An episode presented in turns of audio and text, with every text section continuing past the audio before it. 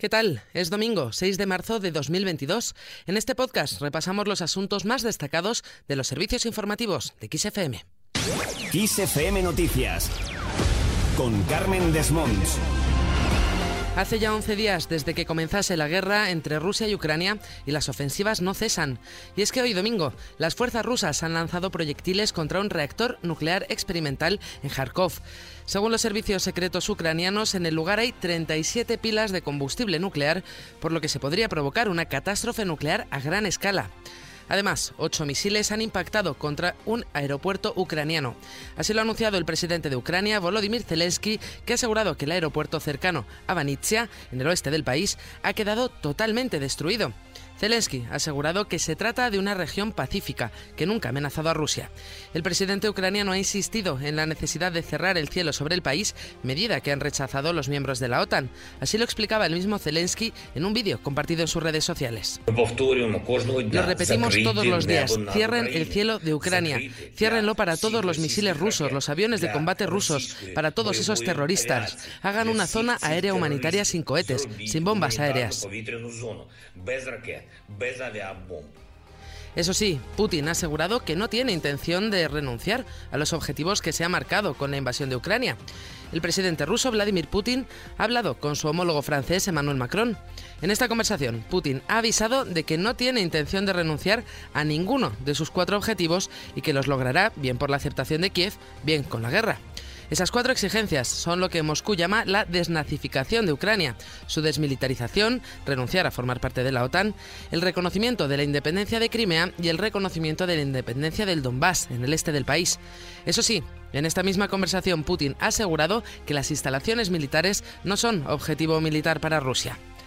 Mientras tanto, la Organización de las Naciones Unidas, la ONU, ha contabilizado más de un millón y medio de refugiados ucranianos desde que comenzase la invasión rusa el pasado 24 de febrero. Este conflicto está teniendo repercusiones a nivel internacional y también en España. El presidente del Gobierno, Pedro Sánchez, ha mantenido una reunión extraordinaria del Comité Federal del Partido Socialista convocada para abordar la crisis de la guerra de Ucrania. Los dirigentes del PSOE le han expresado su apoyo unánime y cerrado en su decisión de enviar armas a Ucrania.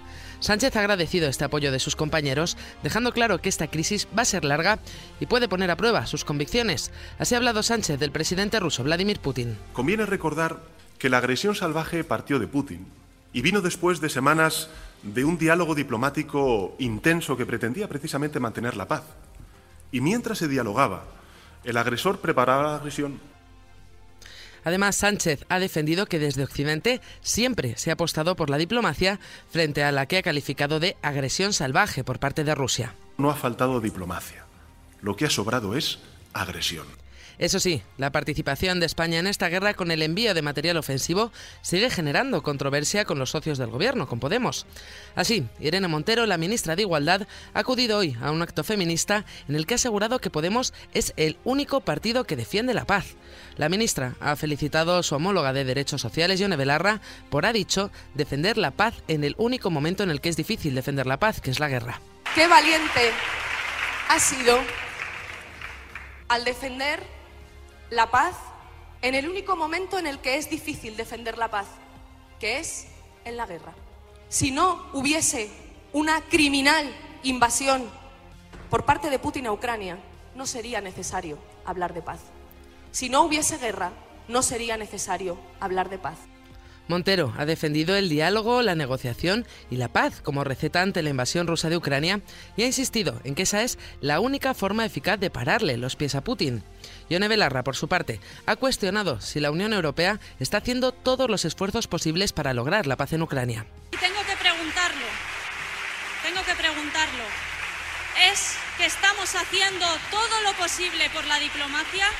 Porque yo creo que no, que no estamos haciendo todo lo posible. Estas diferencias también están dando de qué hablar desde la oposición.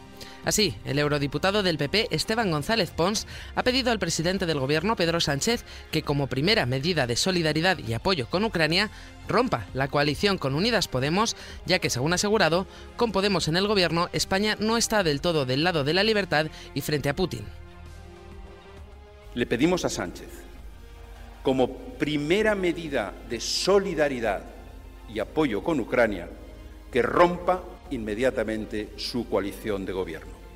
No se puede enviar soldados españoles a defender la frontera de Europa al mismo tiempo que se tiene a los que comprenden a Putin sentados en el Consejo de Ministros. Cambiamos de asunto, pero volvemos a la reunión del Comité Federal del PSOE. Y es que allí el presidente del Gobierno, Pedro Sánchez, ha anunciado que el fin de la mascarilla en interiores está próximo. Eso sí, la fecha final la ha dejado en manos de la ministra de Sanidad, Carolina Darias. Registramos la incidencia acumulada más baja ahora mismo de Europa y pronto, pronto, cuando nos diga la ministra de Sanidad, vamos a poder quitar la obligatoriedad de las mascarillas en el interior. Y terminamos con un aniversario, y seguro que más de uno escuchando esto ya sabe a qué nos referimos.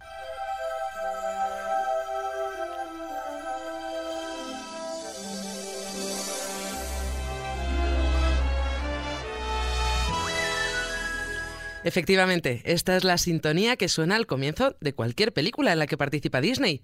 No es una casualidad, sino que hoy han comenzado las celebraciones de los 30 primeros años de Disneyland París. El 12 de abril de 1992 abría las puertas el que fuera Euro Disney y poco después se convertía en toda una atracción turística. Desde entonces la han visitado más de 375 millones de personas. Con esto lo dejamos. Recuerda que la información continúa actualizada puntualmente cada hora en los boletines de XFM en directo. Adiós.